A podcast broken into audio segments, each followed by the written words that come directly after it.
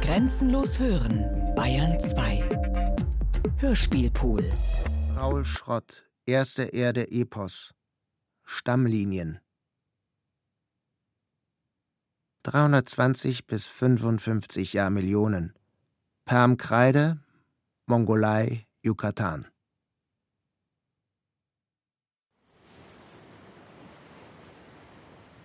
Geisterschiff voller Ratten wird gegen die irische Küste getrieben.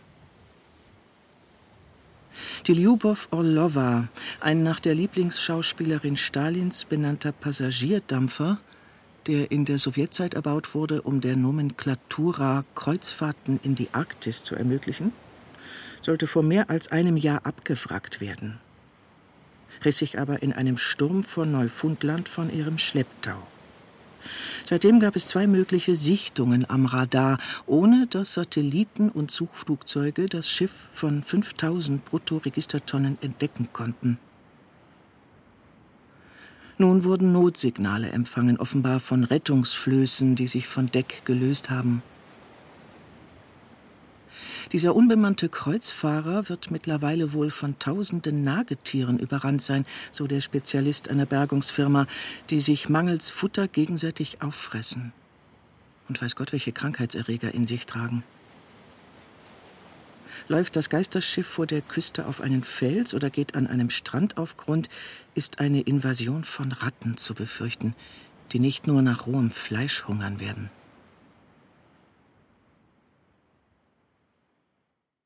Der Orlova verdanke ich das einzige Lachen unter der Besatzung. Wolga Wolga war einer der Filme, die das Kino noch zeigen durfte. Die Kopie bald Licht durchschossen. Nichts als ein naives Musical, aber sie machte dabei so ein herzliches Gesicht. Ihr Kussmund rot, selbst in Schwarz-Weiß. Als sie an Deck des Raddampfers tanzte, tastete Stanisław das erste Mal nach meiner Hand. Wir studierten beide damals Zoologie in Koslowskis Wohnzimmer, das voll war mit ordovizischen Schriftsteinen ausgestorbener Kiemenlochtiere, deren Schalen wie Kratzer im Fels aussahen, die unter der Lupe aber zu Federn oder gezähnten Farnen einer Lyra oder Wimpern wurden. Alle Warschauer Universitäten von den Nazis geschlossen, zogen auch wir uns in solche kleine Kammern und Röhren zurück, lebten gleichsam unter Wasser, hielten die Luft an, solange wir konnten, vorsichtigst dünne Fühler ausstreckend, um in dem trüben Dunkel Wissen aufzusaugen, wo es uns zutrieb. Nach der Ausgangssperre schlich ich mich manchmal heim, um das Glück herauszufordern, solange es währte.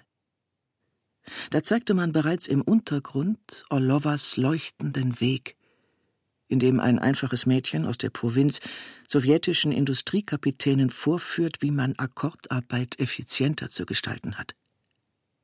Während ich im Hospital eine Stelle als Krankenschwester fand, wo mir der Chefarzt, ein Kommunist wie wir alle, die Organisation überließ. Und so begannen wir im Keller heimlich Waffen zu sammeln und Molotow-Cocktails in Bierflaschen zu mixen. Stanisław schmiedete einen Chevrolet zum Panzerfahrzeug um, das nicht mehr als eine Eisenhaube war, auf zu schwachen Stoßdämpfern. Als die Rote Armee Juli 1944 nur Kilometer vor Warschau lag, kam das Zeichen zum Aufstand. Er war einer der ersten, der umkam. Von einer Rakete getroffen beim Angriff auf die Universitätsgebäude, verbrannte er im Auto. Wir hatten am zweiten Tag eigentlich schon verloren. Nirgendwo gelang der Durchbruch. Es wurde ein Straßen- und Häuserkampf. Wir verschanzten uns, um den Russen Zeit zu geben, vorzurücken. Sie jedoch ließen uns feige im Stich. Die Stukas bombardierten sogar die Krankenhäuser, in denen uns schnell das Nötigste fehlte, um all die Verwundeten zu versorgen. Zwar warfen die Engländer Nachschub ab, doch die Fallschirme landeten immer beim Gegner. Während die Stadt brannte, blieb uns nur die Gerste einer Brauerei, die wir mit den Kaffeemühlen zerschroteten, um im Wasser daraus Spucksuppe zu kochen. Zwei Monate später war alles vorbei. Und während die Deutschen ganz Warschau mit Flammenwerfern in Schutt und Asche legten, begannen sie bereits mit den Massakern. 200.000 wurden umgebracht. Der Rest kam in die Lager. Mich stellten sie zwischen den Betten voller Sterbender im Spital. Ein Pole war's. Keiner von uns, einer aus Kaminskis Sturmbrigade. Anstatt ihr sinkendes Schiff zu verlassen, fraßen sie sich blind, fest, die Schwänze ineinander verknotet, durch Blut, Dreck und Scheiße. Aneinandergeklebt, tollwütig geworden. Einem Rattenkönig gleich. Er zerrte mich in die Putzkammer am Korridor. Dem Dialekt nach stammte er aus Lodz. An seiner SS-Uniformjacke waren die Ärmel zu lang. Blutkosten darauf, weiße Schuppen. Die Fingernägel abgekaut und gelb vor Nikotin. Bartstoppeln kohlig auf dem Kinn, die Augen braun, Pupillen weit und starr, versuchte er mir die Zunge in den Mund zu stecken. Atem ätzend wie Chlor. Als die Vierfüßer aus den Baumsümpfen krochen, wurde die Haut allmählich ledrig und bald auch schuppig, um sie vor dem Austrocknen zu bewahren. Und drei Knöchelchen ihrer gespreizten Gliedmaßen verschmolzen zu einem Sprungbein. Ich riss mich los, knickte aber mit dem Fuß auf der Schwelle der halboffenen Türe um. In dem Reflex, der mich zusammenfahren ließ, packte er meine Schulter. Er zog mich zurück, hielt meine Arme hinter dem Rücken und drückte mich an die Wand. Sein rechtes Ohr an meinem Mund biss ich fest zu. Bei den Reptilien entwickelten sich bereits säugetierartige Merkmale. Ihre Zahnreihe verbreiterte sich vorne zu Schneidezähnen, um eine Beute zu fassen und aufzureißen, und bildete Eckzähne im Ober- wie im Unterkiefer für einen lähmenden Biss.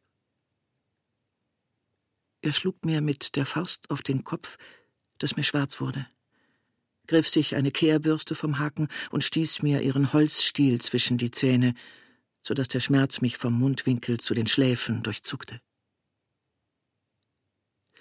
Der Schädel der säugetierartigen Reptilien weist Schläfenfenster auf. Sie bieten den Muskelsträngen, die den Unterkiefer anheben, einen festen Sitz. Damit können diese stärker werden, ohne vom Knochen zu scheren. Die Verankerung der Kaumuskulatur erschwert dabei ein Ausrenken des Kiefers beim Zubiss.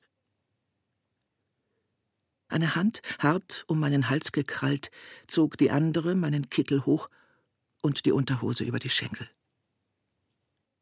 Männliche Insekten weisen verschiedenste Begattungsorgane auf. Stachel und Schaber, Greifer und Schrauber, damit die Weibchen, deren Genitalien mehr oder weniger die gleichen sind, erkennen, ob sie der richtigen Spezies angehören. Aber sie empfinden nichts. Schmerz ist für diese Lebensform eine zu kostspielige Komplikation. Ein ihm entsprechendes Sensorium lohnt sich erst für Wirbeltiere. Das Gehirn vermag dagegen traumatische Ereignisse zu verdrängen ohne diese jedoch wirklich aus der Erinnerung löschen zu können, in die sich einzelne Sequenzen mit größter Genauigkeit einprägen. Ich sehe mich deshalb nur danach den Korridor hinunterrinnen, mit kleinen schwankenden Schritten erst, die am Parkett halten, das Höschen hochziehend und dann in vollem Lauf. Bereits bei den säugetierartigen Reptilien ist eine Art von Rückgrat zu erkennen, die den bei der Fortbewegung sich schlängelnden Körper versteift. Und an den Becken die Verlagerung der Gliedmaßen unter den Leib, was freie Atmung und Geradlauf ermöglicht, wobei die Hinterbeine den Vortrieb liefern. Ich rannte am Ausgang einem deutschen Offizier in die Arme, der mich in die Notaufnahme abführte, wo man all jene versammelt hatte, die von der Gestapo verhört und in den Paviak verfrachtet werden sollten. Dort stellte man die Personalien fest. Ich unterschrieb Formulare, die Kleider wurden mir abgenommen, und dann kam ich in eine der Zellen, tief im Keller. Bei Säugetieren verbreiterte sich das Hinterhauptbein Umdrehungen des Schädels seitwärts, Kopfschütteln, nach unten, Kopfnicken zu erlauben, ohne das Rückenmark zu verletzen. Arm, Hand und Kniegelenke bildeten sich aus, um sich abstützen zu können. Sie schlugen bei ihren Befragungen mit den Knüppeln erst nur darauf, um das, was an meinem Körper interessierte, zunächst noch heil zu lassen. Die Zelle war schwarz. Das einzige Licht, der graue Strich um die Tür. Ein Betonboden. Kein Bett, keine Decke. Ein Kübel fürs Exkrement, das Gewölbe rau verputzt. Im Dunkel verlor sich schnell die Zeit. Die Leere unterbrach nur der Teller Wassersuppe, der, ich weiß nicht nach wie vielen Tagen, Stunden, durch eine Klappe geschoben wurde. Ich hatte nur den Raum. Einmal rechts, einmal links. Neuneinhalb mal fünf vor den Zehen angesetzte Fersen. Die ersten Säugetiere waren nachtaktiv. In ihrer Schnauze vergrößerten sich deshalb die Nasenhöhlen, und aus Kiefergelenksknochen wurden Hammer, Amboss, Trommelfell. Der nötige scharfe Geruch und Gehörsinn führte zu einer zehnfachen Vergrößerung des Endhirns, jedoch zu Lasten der Seerinde. Ich verriet nur die, die bereits tot waren. Von den Schlägen schwoll mir das Gesicht, dass ich nicht mehr roch, wie ich stank. Durch die Eisentür waren keine Stimmen zu vernehmen. Ich hörte nur das Klopfen eines Tellers dagegen. So viele Male, wie man die Buchstaben im Alphabet hinaufzählte. Daraus wurde ein Name, ein halbes Lebenszeichen, bis der Wärter mit dem Knüppel wieder gegen die Zelle hieb. Wir waren nichts als dumpfe Laute, ein Horchen in die Nacht. Und der Hunger fraß tiefer noch als die Verhöre. Ich fing die Kakerlaken um den Kübel und zerkaute sie. Sie schmeckten wie die Nägel der blutigen Finger, an denen ich saugte. Von den ersten Säugetieren sind meist bloß einzelne Backenzähne erhalten, an denen sie zu identifizieren sind. Sie bildeten die Höcker und Grübchen samt Kieferverschluss heraus, um ihre Nahrung, Insekten in ihrem Keratinpanzer, Samenkapseln, zu zermahlen. Dass sie so lange allein die Größe von Maulwürfen und Spitzmäusen erreichten, hing nicht nur von dieser Ernährung ab, sondern auch vom Abrieb und der Zersplitterung beim Wiederkäuen. Zahnschmelz überzog ihre Kronen erst im Paläozän. Das Zahnfleisch schwand. Zähne lockerten sich. So nackt, wie ich mit dem Schlauch abgespritzt wurde, um dann in den blendenden Lichtkegel der Lampe geschleppt zu werden, schlief ich am Beton. Zitternd, bis ich dazu keine Kraft mehr hatte und mich einrollte, die Hände in den Achseln, im Kalten erstickt. Warmblütigkeit ist eines der Hauptmerkmale von Säugetieren. Ihre Körpertemperatur erhöhte sich unter Fett und Fell. Sie halten sie durch das Zittern und Schütteln konstant, um, anders als Kaltblüter, nachts zur Futtersuche beweglich zu sein. Dafür haben sie ihre Atmung beschleunigt. Um so auch schneller Beute fangen, fliehen, weiträumiger auf Nahrungssuche zu gehen. Im Lauf erhitzen sich die Muskeln, im Schlaf untertags das Gehirn und die inneren Organe, weshalb sie sich durch Zungenhecheln und Schwitzen abkühlen. Um nicht unnötig Wasser zu verlieren, führen sie es über die Nieren dem Körper wieder zu. Ich war fiebrig. Wenn ich Harn lassen konnte, brannte es unerträglich. Sie haben mich überall verletzt, innen und außen. Sie fragten mich immer nach dem Gleichen, um die Antwort aus meinem Körper zu holen. Mit einer Batterie und zwei Drähten, die sie an die Brüste hielten. Ich war für sie nur noch eine Ratte, deren Verhalten sie studierten, bevor sie sie sezierten. Säugetiere benötigen Vögeln darin gleich zehnmal mehr Nahrung als Kaltblüter, um ihre Temperatur zu halten. Deshalb bebrüten sie auch ihre Eier oder tragen die Jungen im Bauch, um sie dann zu füttern oder mit der Milch ihrer Drüsen aufzuziehen, bis diese von selbst fähig sind, Nahrung zu beschaffen. Bei mir kam am Ende Blut und Eiter aus der Brust. Ich erinnere mich nicht, was ich alles lallte. Es gab längst keine Scham mehr, nur Schande. Sie ist das, was uns trennt von den Tieren. Im Zellendunkel war dann auf einmal ein schwarzer Vogel. Ich hörte ihn flattern, sah einen gelben Schnabel, versuchte gar nicht, ihn zu erhaschen. Er hüpfte von selbst her zu mir, wo ich am Boden lag. Ich spürte sein Gefieder am Arm. Manches Mal peckte er am Beton, um Nüsse zu vergraben. Er saß in meinem Haar, bis sie es abscherten, mir den Kopf rasierten und mich gehen ließen. Eine Ratte geworden, traf ich draußen auf andere, die umherkrochen in den Trümmern, scharten, kratzten, schabten, verfaultes fraßen, ob unter den Deutschen oder den Russen. Dann alle wie losgelassen aufeinander. Auch Polen untereinander. Tollwütig vor Pest und Not.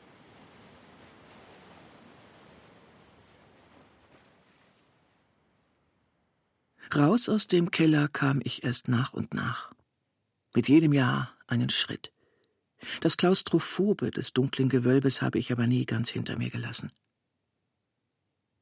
Als die Universität 45 aufging, nahm mich Koslowski auf, den ich fast nicht erkannte, abgemagert und gebückt vom Arbeitslager. Ich wurde seine Assistentin im Fach für Paläontologie, weil ich dadurch die meiste Zeit bei Grabungen in den Heiligkreuzbergen verbringen und im Freien sein, im Freien schlafen konnte. Im Winter hatte ich einen Tisch in der Bibliothek und blieb von früh bis spät abends dort, um nicht in einem Zimmer bleiben zu müssen. Roman verstand das gut. In die Welt gebracht wurde ich erst mit den polnischen Expeditionen in die Mongolei, wo wir dort wieder anfingen, wo die Amerikaner bei ihrer Suche nach den Urmenschen 1923 auf zwei Nester voller Dinosaurier-Eier gestoßen waren. Bei den Klippen von Bajansak, die aufflammten im Abend wie ein Verteidigungswall gegen die vorrückende Wüste. Jedes Museum war damals auf ein Skelett für die Eingangshalle aus, und sie sind es immer noch. Das Monströse hat nichts eingebüßt von seiner Anziehung. Diese Kolosse waren das einzige, das uns je gewachsen gewesen wäre. Deshalb sehen wir in den spitzzähnig reißenden Kiefern, den scharf gebogenen Klauen, die Verkörperung einer Gewalt, die sogar über Götter hinweggesehen hätte. Sie traten einem da, selbst noch aus dem Sandsturm, der sie versteinert hatte, drohend entgegen. Ihre Fratzen langsam aus den Klippen brechend, Schädel und Knochen so bleich aus dem Boden starrend, dass man darin immer schon das Unersättliche des Molochs erkannt hatte. Eines Mischwesens, in dem alles Tierische zusammenfand, um es zu übersteigen. Wo die scharf aufgerissenen Papageienschnäbel des Protoceratops aus der roten Erde stachen, die Schulterblätter lang zulaufend, wie die Spitze einer Schwinge, hatten sich bereits skytische Nomaden, geflügelte Giganten ausgemalt, die bei uns zum Löwengreif und Vogelgreif wurden. Uns in der Vorstellung von Kindheit an erschreckend. Und aus diesen Drachengebeinen, die überall hier vom Wind freigeblasen wurden, entstanden jene übergroßen, feuerspuckenden und gefiederten Schlangenleiber in den asiatischen Himmeln, die noch Fahnen, Wappen, Stempel, Weltschöpfungsmythen und unsere Teepackungen schmücken. Mich jedoch berührte das nicht mehr. Ich schrieb Nummern auf die Funde, katalogisierte sie und entwickelte eine Technik, um sie zu transportieren. Wir deckten die Skelette mit Plastik und chirurgischer Gase ab, bauten eine Holzkiste um jeden Block, gaben leere Konservendosen und Flaschen hinein, um sie leichter zu machen, gossen dann alles mit Gips aus und hieften sie hoch auf die Ladefläche der Lastwagen, wo ich auf der langen Rückfahrt nach Ulaanbaatar saß und lag und schlief, die Zellentür nun offen. In der Kreidezeit, die aus dem Löss und Sandstein dort zutage kam, hatte man bislang nur einige wenige schlecht erhaltene Fragmente von Säugetieren identifiziert. Weil nur die Dinosaurier interessierten, forschte man nicht danach. Während die übrigen mit dem Spaten metergroße Schenkelknochen aus dem Boden gruben, machte ich mich auf die Suche nach jenen Tieren, die über 100 Millionen Jahre klein geblieben waren. Ihre Schnauzen kaum fingerlang. Sie lagen überall, durch Regen und Wind ausgewittert. Die Erde war übersät von Knollen, rund wie Kinderfäuste. Felskonkretionen, die sich um Skelettteile kristallisiert hatten, hart geworden waren. Ich musste nur hinknien und sie unter meinem Vergrößerungsglas betrachten, um den Ansatz eines winzigen Zahns Wirbels oder Kiefers zu sehen. Ich sammelte Aberhunderte ein, um sie zu Hause mit Meißel, Wasser, Säure und Zahnbürste herauszulösen und wieder weiß zu schleifen. In der Wüste, die uns Tag um Tag Staub ins Gesicht blies, begriff ich allmählich das eine im anderen. Wie die Pflanzen an Land Kapseln um ihre Sporen bildeten, um sie vor dem Vertrocknen zu bewahren, und ihnen alles Getier ins Innere folgte, ihre Embryos schützend in Eiern. Wie die Pflanzen dann ihre Samen bald in Fruchtknoten und Zapfen an sich banden, um sie möglichst lang reifen zu lassen und mit Humus zu versorgen, bevor sie sie abgaben an den Wind. Und danach auch die Tiere ein Stückchen ihres Darms ausstülpten, um ihre Föten in Fruchtblasen und Dottersäcken in sich zu bergen. Alles begann derart in Schalen und Häuten Wasser in sich zu halten. Kleine Schlucke davon. Für ein jedes Leben ein nährender Ozean, in sich abgeschlossen. Einer Kugel voll Weihnachtsschnee gleich. Im Sand und auf Fels. Einzelne Tropfen von aufdunstendem Regen. Und ich begriff auch das eine aus dem anderen. Warum die Säuger so lange Zeit kaum mehr als Wühl- und Spitzmäuse waren? Raten. Zum einen hielten uns die aus eisiger Kälte in eine staubige Dürre steigenden Temperaturen auf Pangea, dem einen Erdkontinent, klein. Jedweder größere 40 Grad warme Blüter wäre in seinem Fell an einem Hitzeschlag verendet. Zum anderen mussten wir unter den in der Bruthitze zu Giganten geratenen Kaltblütern überleben. Solange fleischfressende Tyrannosaurier in uns eine zu mühsame, unbedeutende Beute sahen, konnten wir uns vermehren. Die Natur saugt uns aus. Gewaltherrschaften halten uns nieder. Wir bleiben human, wenn es etwas über uns gibt, etwas Übermächtiges. Engel, Gott, das Schreckliche. Erst als die Saurier ausstarben, krochen wir aus dem Unterholz, um uns zu dem auszuwachsen, was wir nun sind. Zweibeinige Allesfresser, die vom Bösen reden, als wäre es außerhalb. Eine Besessenheit, die manche überkommt, ohne wahrhaben zu wollen, dass es in uns steckt und es schon an den Schneidezähnen ablesbar ist, unserem Rattengebiss. Wir wühlen im Sand, doch anstelle des Anfangs, den wir gern hätten, ein Wort, den Geist auf dem Wasser, finden wir Fänge und Klauen in einer Erde, die wüst ist und wirr. Ich habe hier als Frau gegraben. Sie ließen es mich damals, so war eben die Zeit. Weil sie wussten, sie konnten mir mehr abverlangen als ich selbst, mehr Einsatz. Dazu wurden sie abends im Zeltlager bekocht, war ich die weibliche Gesellschaft. In diesem Graben da vor mir musste ich mich erst neu erfinden, auch weil ich kein Kind bekommen konnte. Das Menschliche gerettet hat mir allein die Einsicht und die Lakonie. Säugetiere erkennt man auch daran, dass sie so harte Gaumen haben. Jene Knochenplatten in der Mundhöhle, die den Nasengang trennen vom Rachen, damit sie beim Saugen an Zitzen auch atmen können während Gebiss und Unterkiefer nur aus einem Knochen entstanden. Der Rest dieses Kieferbogens bildete sich aber zu unserem Gehör aus. Wir sind Wesen, die an Brüsten nuckeln und nur allzu gern zubeißen, die dadurch aber auch das Sprechen gelernt haben und das Zuhören. Als wäre alles Sprechen eine Abstraktion des Beißens, und Zuhören ein Ersatz, um die Zähne nicht mehr in etwas schlagen zu müssen.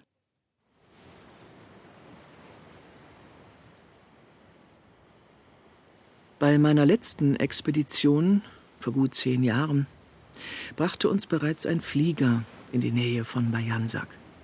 Fahrer warteten am Flughafen, um uns in eine Lodge zu bringen, mit aufgemauerten Häusern, Shops und Restaurant. Die stille Isolation der flammenden Klippen ließen die Touristengruppen laut und elend zurück. Überall Toilettenpapier auf den Fossilien. Und an unserem Grabungsort dann, wo wir früher auf radioaktiv verstrahlte Knochen gestoßen waren, schlug man uns die Zelte auf. Ein Koch servierte und der Generator kühlte Weißwein. Wir wussten weit mehr jetzt. Wenn wir an den Brathühnchen nagten, schmeckte das faserig weiße Fleisch nun nach Sauriern, deren Federn man inzwischen gefunden hatte. Und ehemalige Studenten von mir hatten kurz zuvor auf der chinesischen Seite der inneren Mongolei das bisher am besten erhaltene Skelett eines Säugetieres entdeckt, das vor 165 Millionen Jahren neben gefiederten Dinosauriern lebte und es rekonstruiert. Ihr Megakonus glich einem Wiesel. Sein Fell wie das Flaumhaar eines Säuglings, mit Krallen, samt einem langen, giftigen Sporn an der Ferse. Sie hatten es Rosemarys Baby getauft. Ich lachte darüber mit ihnen, aber sagte nichts. Dazu spalteten sie in derselben Grabungssaison eine Felsplatte auf, welche den Abdruck einer Art von Flughörnchen freigab. Ein dicht behaartes Säugetier mit Gleithäuten zwischen Hand und Fußgelenk.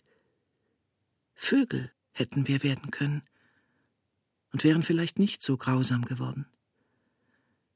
Liegt es am Fehlen der Flügel, dass uns nichts von dieser Erde erlöst? Aber das ist die falsche Frage weil sie etwas außerhalb unserer sucht. 71 in einem Mai damals, der so kalt war, dass in unserer Schlucht Schneetreiben anhub, der rote Sandstein grau im aufziehenden Nebel, haben wir einen spektakulären Fund gemacht. Andrzej Sulimski sah in einer der Klippen des ausgefrästen Tales oben ein Stirnbein bleich herausragen, wie eine Illusion des nass fallenden Schnees. Wir begannen zu graben und legten das Skelett eines Velociraptors, eines kleinen fleischfressenden Sauriers frei, der zwei Schwänze zu haben schien. Wir verstanden es nicht und hämmerten weiter, bis wir im bröckligen Fels unter der Sichelklaue des Velociraptors auf den Schädel eines pflanzenfressenden Protoceratops stießen, sein Nacken durchbohrt davon. Das Bild dieser zwei Dinosaurier, die wie mitten im Kampf versteinert waren, ging um die ganze Welt. Und obwohl wir inzwischen wissen, dass der Raptor mit der Klaue bloß einen bereits verwesenden Protoceratops aufgerissen hat, als darüber ein von Regengüssen schwerer Dünenhang abrutschte und sie verschüttete, wirbt das American Museum of Natural History immer noch mit der Todesumarmung der Dinosaurier beim Kampf ums Überleben. Wir sind selber schuld. Seit Darwin das Prinzip der natürlichen Selektion skizzierte, wurde es auf eine Zuchtwahl und den Sieg der Stärksten übertragen. Auf das Gute und Schlechte von Erbanlagen. Auf Entartung, Volkshygiene und Menschenrassen. Bei der Eroberung jenes Lebensraums, den man sich von uns holte, ob Nazis, Sowjets oder das Kapital jetzt. Es gab nur die Vorstellung der Auserwähltheit durch einen strafenden Gott weiter an die Natur, um sie uns schließlich in die Hände zu legen. Himmel wie Hölle, die uns beide zu schwer und zu tief sind, uns erdrücken, ersticken, was wir sein könnten, wenn wir, ja was, uns nicht mehr wehren, unserer, des anderen, den Tod zu Lebzeiten trinken, am Morgen wie Milch? Auf einer steinernen Arche im Dunkeln dahintreibend um die Sonne und lieben lernen im Bedeutungslosen. Weil wir auch schöne Wesen sind, unvorstellbare und des Fühlens fähig. Der Zufall bringt Schiffe an Land, die von keinem gesteuert werden. Im Sommer 74, als wir dank unseres Funds zu einem Symposium nach London ausreisen durften, sah ich in einem Kino das Mädchen von Petrovka. Als ich dann in die U-Bahn zurück in unser Hotel stieg, lag der Roman, auf dem der Film basierte, zerlesen auf meinem Sitz. Der Name des Besitzers darin, der unseren Vortrag auf der Tagung eingeführt und es in der Woche zuvor verloren hatte. Und als ich Spiniew kennenlernte, stellte sich heraus, dass er zur gleichen Zeit wie ich im Keller des Paviak isoliert worden war. Wir redeten bloß das Allernötigste darüber. Er war ein Kosmologe geworden.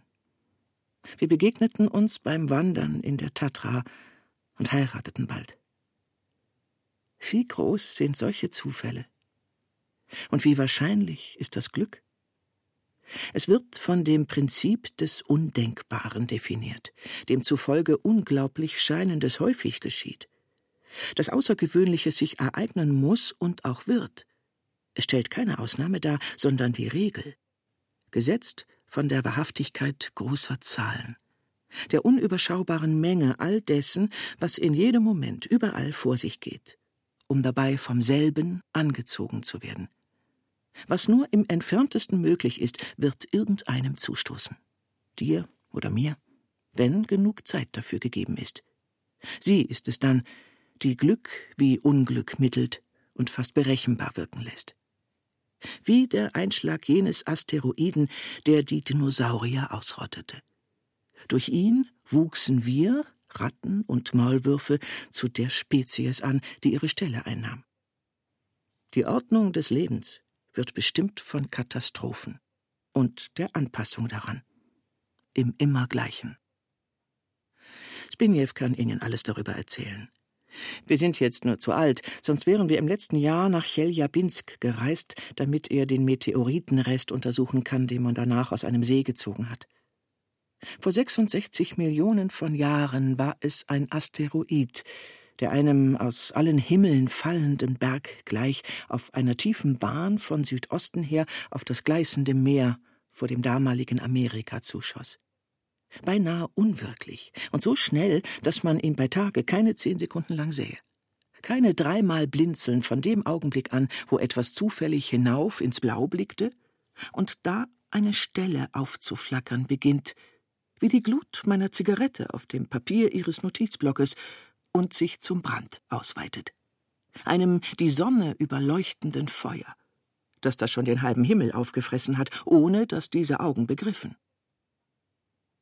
Schneller als einst der Mann vor mir stand und sich alles für immer veränderte. Denn kaum Momente später ist der blendende, grelle Feuerball so heiß, dass vom Meer darunter Dunst aufsteigt. Und da ist nicht das geringste Geräusch zu hören, das eine Warnung wäre. Es geht völlig lautlos vor sich, schneller als der Schall. Der Gebirgsbrocken reißt ein Loch in den Himmel, die luftleere Schwärze des Weltraumes hinter sich herabziehend, um den Ozean zu durchschlagen.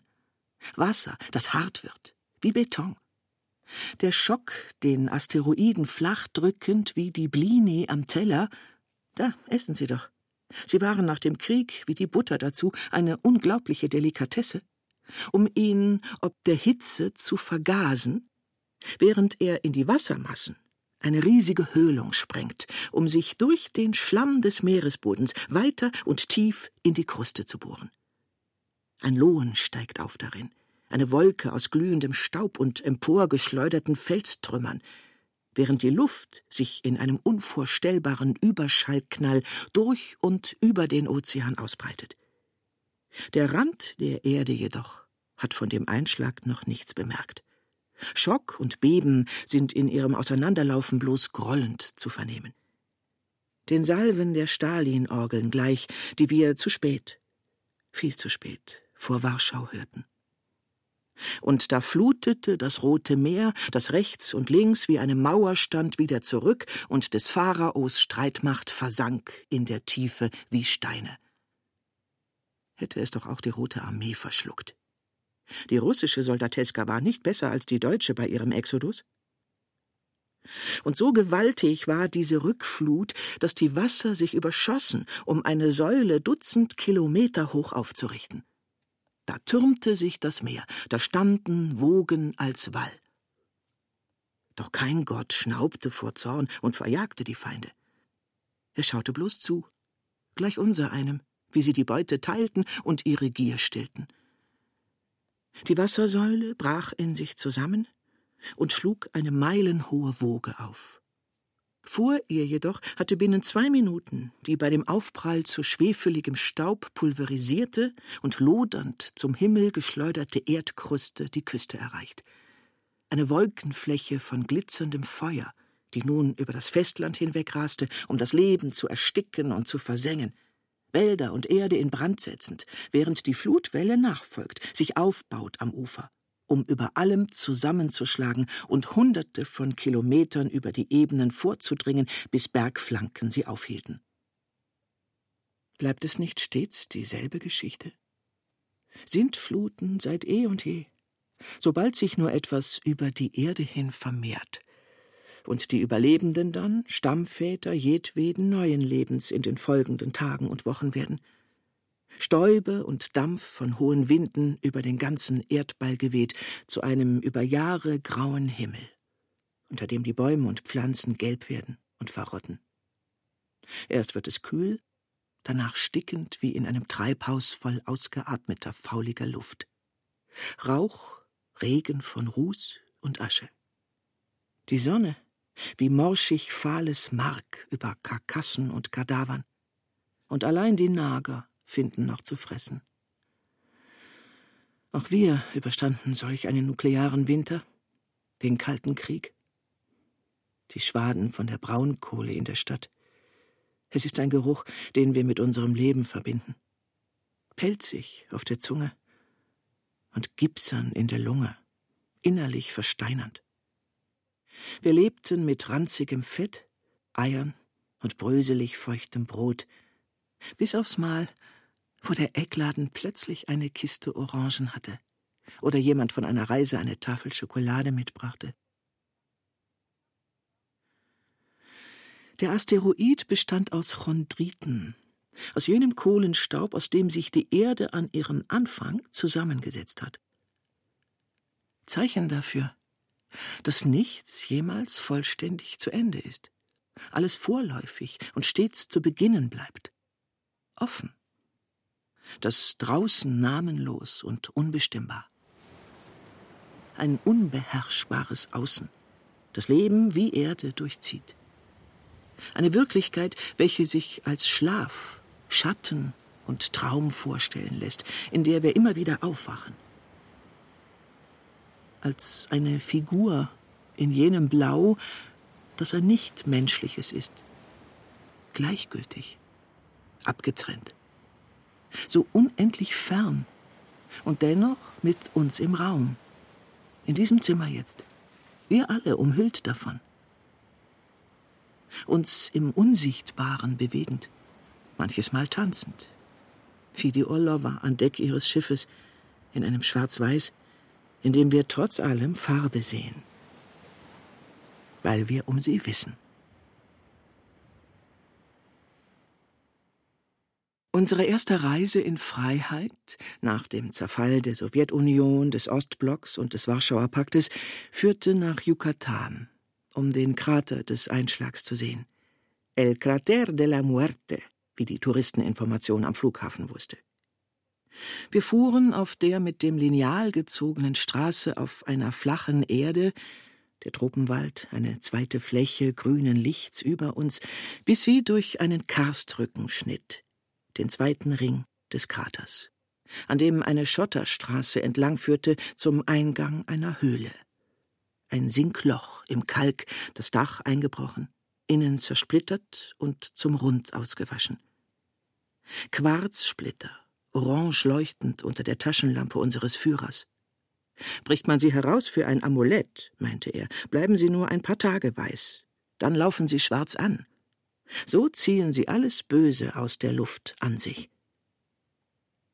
Auf dem lehmigen Boden schlitterten wir hinein unter die Wurzeln eines Dornenbaums, der da durch die Decke wuchs, um Himmel und Erde zu verbinden. Hinab in den Untergrund, in dem ein feuchter, warmer Nebel sich hielt. Felsformationen, angestrahlt von einem Suchlicht im Dunkeln, Figuren von Tieren, die es da gibt und nicht. Alles erdenkliche Leben, bis zu der Frau, die ausgestreckt im Sinter lag. Ihre Arme, Beine, Kopf und Körper. Darüber Tschak, der Gott des Regens, im Profil eine Schlangenkrone um das Haupt. Ausgegraben darunter Skelette geköpfter Mädchen, ihm zum Opfer. Und tiefer, auf allen Vieren geduckt und gebückt, im Meeresboden bereits. Hinab zu einem Urgrund, der sich öffnet unter Tage. 66 Jahrmillionen hinunter zum Ursprung unserer Spezies. In Kavernen des Schlafs, die überall aus dem toten Gestein bröckeln, das selbst wieder abgesetztes Leben ist. Kalkrieselnde Muscheln und Nadelschalen hinab durch das Blau auf einen vorigen Grund. Oben auf der Kraterlippe dann der Blick weit zum gleißenden Licht über der See, der Horizont darin aufschmelzend. Blickraum genug, um Leben zu löschen und wieder erstehen zu lassen aller Grund dafür sichtbar vor Augen. Nicht mehr und nicht weniger als das Innere eines Halbrings, an dessen äußersten Rand die Erde sich wiederum von der Sonne wegdrehte, um sie im Ozean untergehen zu lassen. Während aus dem Mundloch der Höhle sich ein Schwirren erhob, aufstieg wie schwarzer Atem, aus dem ein unerkannter Satz wurde, dann Worte und Silben. In der Luft ein Schwarm von Fledermäusen, die in die sich rötende Dämmerung der Farne und Palmen flogen. Wir übernachteten in einer Hacienda, deren Garten fast unerträglich schön war. Orchideenbäume mit so vielen Blättern an ihren Ästen wie Tage im Leben. Laub wie Schmetterlinge, wenn sie überwintern, Flügel halb hochgeschlossen, um dann auf unseren Tisch zu fallen. Nachts dumpfe, durchdringende Schreie aus dem Wald. Morgens ein Vogel mit dem Schnabel an die Fensterscheibe klopfend, als ob er nicht uns, sondern sich selbst in der Spiegelung des Glases sähe. Dann fuhren wir zu dem Ort, mit dem man den Krater benannt hat, Chicxulub. Der Wald bald ausfransend in verdorrtem Busch, das Rot der Savanne, ein Dorf von Lehmmauern und Betonblöcken, zum Ufer Lebensmittelläden, Fischfrittereien und die Menschen auf der Kirmes. Ein sich drehendes Karussell, Mädchen auf Flugzeugen, Haarschleifen, Sonntagskleider wehend, das Meer braungrün, der Sand blendend weiß von Muschelschalen, die Sonne stechend, hoch, steter Wind, Möwen sich haltend, und immer die Vorstellung eines Flammens über der Flut, eines auf uns niederbrechenden Firmamentes. Xulub, Chick, einen Dämon in die Erde nageln. Der Wasserlinie entlang ging das Dorf über in nummerierte Straßen und Quadrate. Häuser aus Stein und Ziegeln, Supermärkte, Einbahnen, Ampeln. Der Stau von Progresso-Hotels und Restaurants an einer Front von Palmen. Stühle im Schatten unter der Promenade. Mango- und Korallenverkäufer an ihren Tischen, einer, der auf einer Seeschnecke blies wie in ein Nebelhorn. Kronen von Gischt. Alles Treiben auf dem meterbreiten Strand vor dem Meer. Dahinter die Progression des Industriellen, Vorgefertigten, Normierten.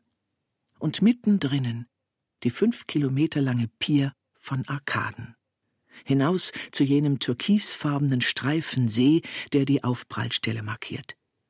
LKW hinüberrollend, um die Ladungen der Frachtschiffe zu löschen. Der Krater? Ein Hafen. Container von jenseits des Horizonts anstelle von Karavellen und Kanonenbooten. Als hier die Conquista begann, fragten die Spanier eine Gruppe Maya, wie der Landvorsprung heiße, an dem sie ankerten. Die Antwort Chiotan, wir verstehen dich nicht, wurde zum Namen der Halbinsel. Yucatan. Und wir verstehen immer noch nicht. Nicht ihre Tempel, die sie über den Wald hinaus bauten, um in die Leere des Tages, der Nacht zu sehen, nicht die Mächte darin, noch Staats- und Militärmacht, unser Mit, Für und Gegeneinander, nicht, was uns umgibt. Ultramarines, das zu grünem Leben erwuchs. Wir umrundeten die Küste auf Sandpisten, durch Mangrovensümpfe, an Lagunen von Flamingos vorbei. Land, wie es sich senkte und hob. Die Erde, getroffen von diesem Einschlag wie von jedwedem anderen, ohne in ihrem teilnahmslosen Drehen innezuhalten. Sie wird von uns nie etwas wissen, gleich wie viel wir verstehen von ihr im Gesichtskreis der Katastrophen. Und dann hob sich die Silhouette eines Leuchtturms im Gegenlicht ab, als das einzige, was von Sisal stehen geblieben war, dem Hafen, aus dem einmal alles aus Agavenfasern zu Flechtendes kam. Der Teppich unserer Wohnung, an dem wir uns die Fußsohlen rot liefen. Die Fundamente der Speicher und Baracken nun überwachsen davon. Die schwertförmigen Blätter auf den Strünken zu einer Rosette gesetzt, mit Stacheln und Zähnungen sich blind wider den Himmel wehrend. Morgens, in einem anderen Zimmer dann, tief im Süden, hörten wir dieses durchdringend aggressive Rufen aus den Bäumen aufs Neue. Ich weiß, es waren Brüllaffen, die damit ihre Reviere signalisieren. Schreie statt Schlagabtäusche. Aber da war es, als artikulierte sich etwas, für das ich immer weiter nach Worten, Sätzen, Bildern suche. Trotz Zunge, Hirn und Kehlkopf tun wir uns immer noch schwer, den Gewalttrieb hinter uns zu lassen. Schauen Sie sich doch an, womit wir uns in einem Thema verbeißen. Da sind die klingen- und keilförmigen Vorderzähne, diese dolchartigen Reißzähne und die Backenzähne, mit denen wir es zermahlen und zerkauen. Zu Menschen sind wir erst geworden, als wir durch Werkzeuge und Kochen vor etwa zweieinhalb Millionen Jahren die Kaumuskulatur so weit entlasteten, dass der Schädel sich vergrößern konnte und mit ihm das Gehirn, das uns nun sagt, wir sind Primaten, die jetzt über Affen reden, so als wären wir nie welche gewesen.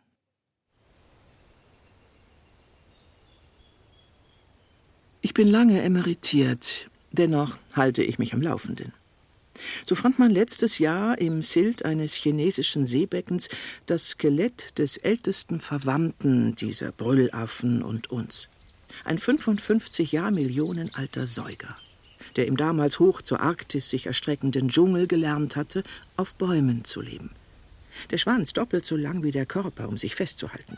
Die Füße wie lang abgespreizte Finger der Knöchel wie unserer, nicht um zu gehen, sondern um besser von Ast zu Ast zu springen, bis er ins Wasser fiel und ertrank. Den Zwergseidenäffchen gleich, etwas größer als eine Hand, hatte er ein herzförmig weißes Gesicht mit einem spitzen Mund und orangen Knopfaugen.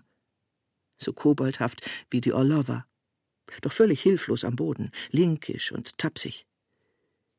Ich weiß nicht, ob Sie auch das mitschreiben wollen, aber ich habe in meinem Leben nur gelernt, von den Ratten zu diesen Marmosetten und Makis zu gelangen. Und darin, trotzdem und entgegen allem, eine Geschichte der Blumen und Früchte zu sehen, unserer Evolution mit ihnen, wo das Schreckliche auch Wunderbares wachrufen kann. Die Dinosaurier sich am einförmigen Grün der Nadelhölzer satt fressen, dass die schneller reifende Farbenpracht der Blütenpflanzen entsteht und wir in ihrem Laub mit ihnen, dass sich die gekrümmten Krallen zu glatten Fingern aufbogen, aus Tatzen und Pratzen greifende Hände und gelenkige Füße wurden, seitwärts gerichtete Augen nach vorne zu schauen, Zähne zu malen begannen und das Gehirn um so vieles größer wurde als das anderer Lebewesen weil wir uns als Baumtier an ein Geäst festklammerten, das unter unserem Gewicht schwankte, uns an schmalen Blättern festhielten, um all die nektarreichen Blüten und süßfleischigen Früchte zu erlangen. Es ist deshalb, glaube ich, dass wir uns in die Augen sehen können. Sie allein auf das vor uns gerichtet sind. Aus dem Klammern und Greifen heraus lernten wir uns aufzurichten und zu gehen. Im Dickicht der Blätter und Zweige aber lernten wir das Schauen. Halten Sie einen Finger vor Ihre Augen, und Sie werden sehen, was dahinter ist. Schließen Sie eines wieder, und der Hintergrund verschwindet.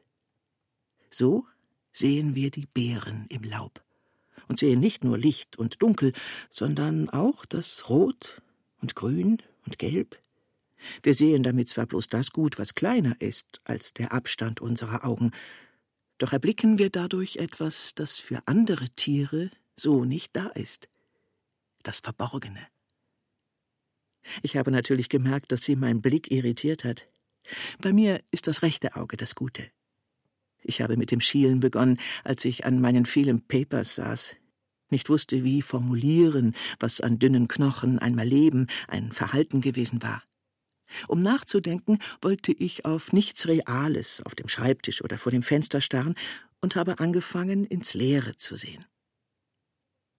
Sie brachten mir diesen Zeitungsartikel über ein Schiff voll Ratten mit, um damit etwas über das Leben im Mesozoikum zu erfahren. Ich habe Ihre Erwartung wohl nicht ganz erfüllt. Ich danke Ihnen, junger Mann, für die Blumen, die Sie so freundlich waren, mir zu überreichen. Sie fallen nicht in meine Expertise. Wenn Sie jedoch das nächste Mal irgendwo einen blühenden Apfelbaum sehen, denken Sie vielleicht daran, dass es Blüten und Beeren waren, die uns zu dem machten, was wir auch sind.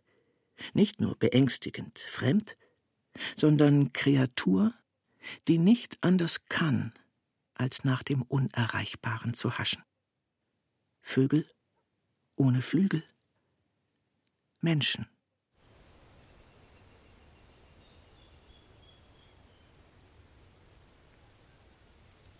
Raul Schrott Erste Erde Epos Stammlinien mit Florian von Manteuffel und Gabriele Blum. Ton und Technik Josuel Teegarten, Susanne Herzig. Regieassistenz Stefanie Ramp. Regie Michael Farin. Produktion Bayerischer Rundfunk 2016. Redaktion Herbert Kapfer